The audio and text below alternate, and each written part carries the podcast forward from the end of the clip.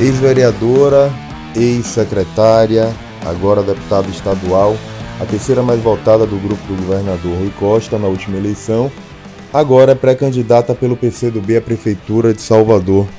E no podcast de hoje eu converso com a deputada Olivia Santana, do Partido Comunista do Brasil. Deputada, tudo bem? Tudo bem, Oswaldo. Ah, como, é que tá o pré... como é que estão os preparativos aí para a fase de pré-campanha? Como é que a senhora está começando a se organizar para a eleição do próximo ano? Então, nós estamos assim com muita animação, muita alegria por essa oportunidade que o PCdoB me deu. E hoje nós estamos articulando um campo importante de pessoas que acreditam, que apostam e que abraçam a nossa candidatura. Na próxima semana nós já vamos instalar a coordenação da campanha.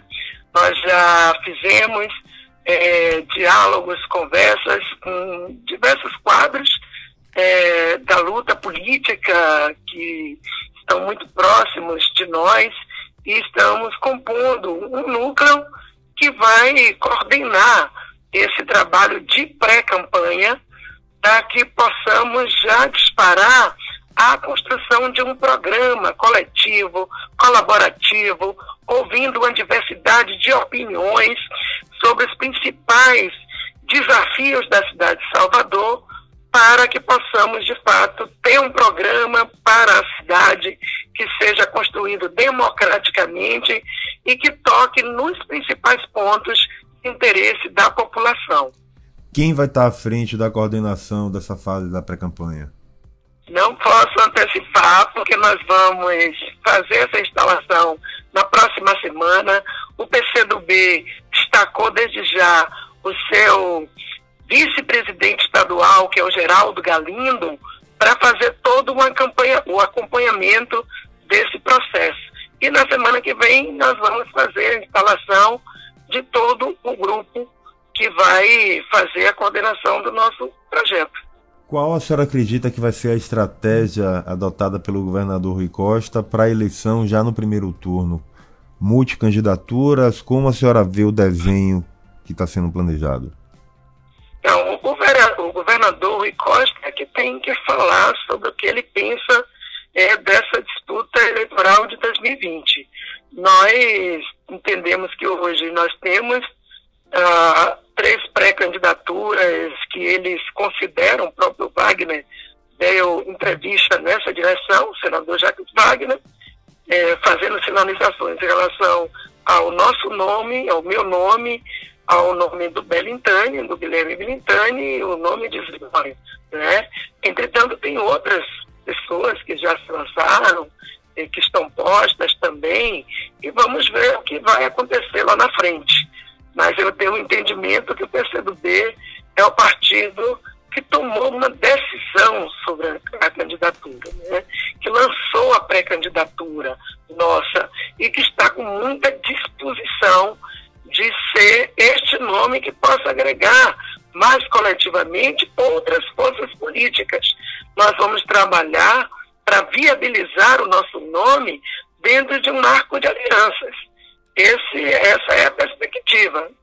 Se não for possível, a paciência, mas nós, nós vamos seguir em frente. Mas nós estamos com determinação de sair com a nossa candidatura. Quais serão as principais, os principais partidos para iniciar esse diálogo? Então, nós estamos buscando os partidos do campo democrático, do campo de apoio ao governador Rui Costa. Nós somos parte dessa frente.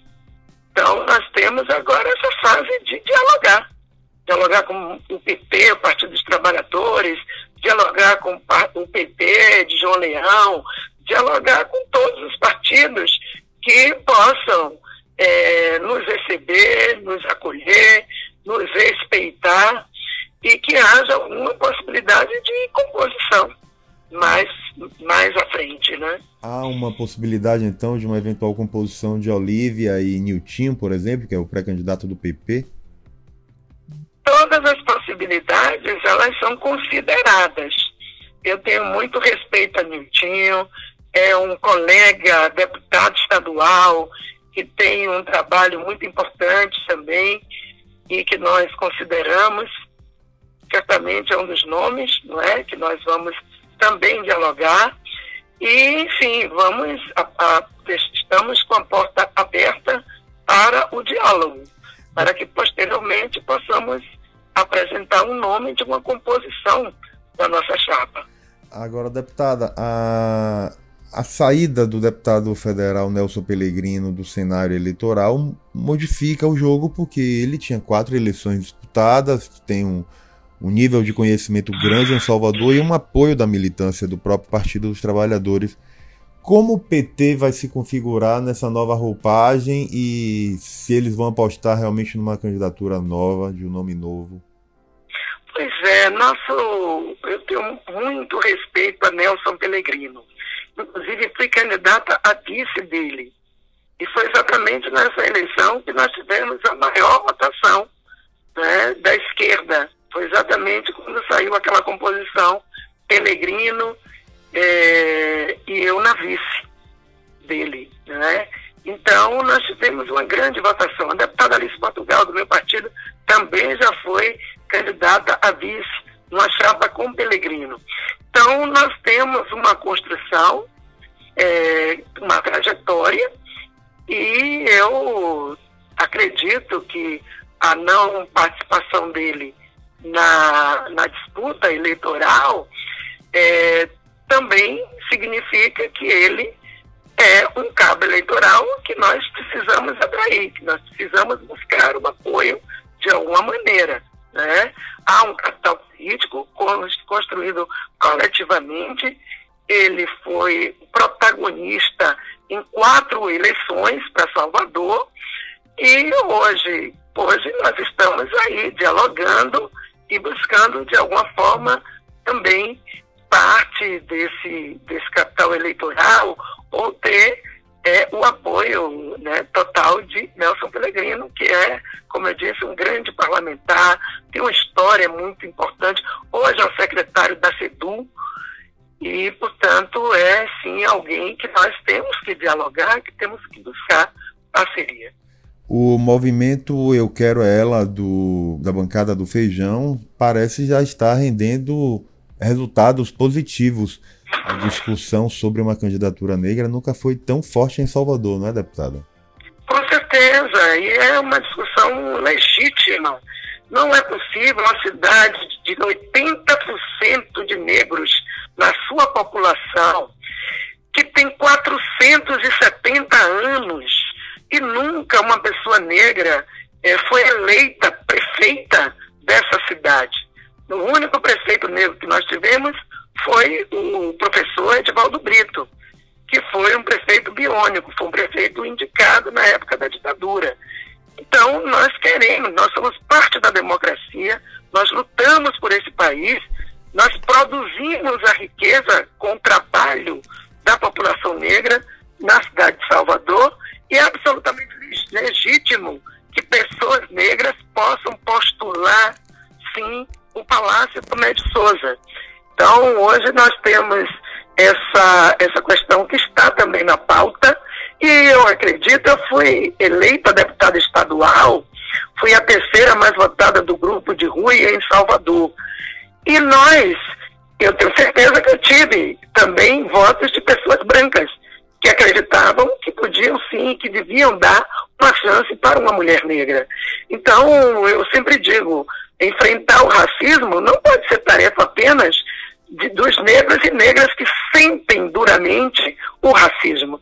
Tem que ser tarefa de todo mundo que se respeita, que acredita que é possível vivermos em igualdade, que quer construir uma nova lógica nas relações sociais. E é com essa agenda, com essa bandeira, que nós vamos disputar sim o Palácio Tomé de Souza, buscar garantir que uma mulher negra possa derrubar essa barreira, fazer história e chegar lá.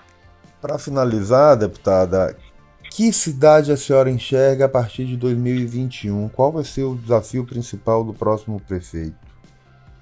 Então, eu enxergo uma cidade mais inclusiva, eu enxergo uma cidade mais integrada, tanto do ponto de vista geográfico e aí temos que destacar todo esse investimento que o nosso campo democrático vem fazendo sob a liderança do governador Rui Costa na mobilidade urbana, garantindo que salva, derrubando, resolvendo os gargalos né, que impedem a circulação física das pessoas na cidade, mas também políticas de geração de emprego,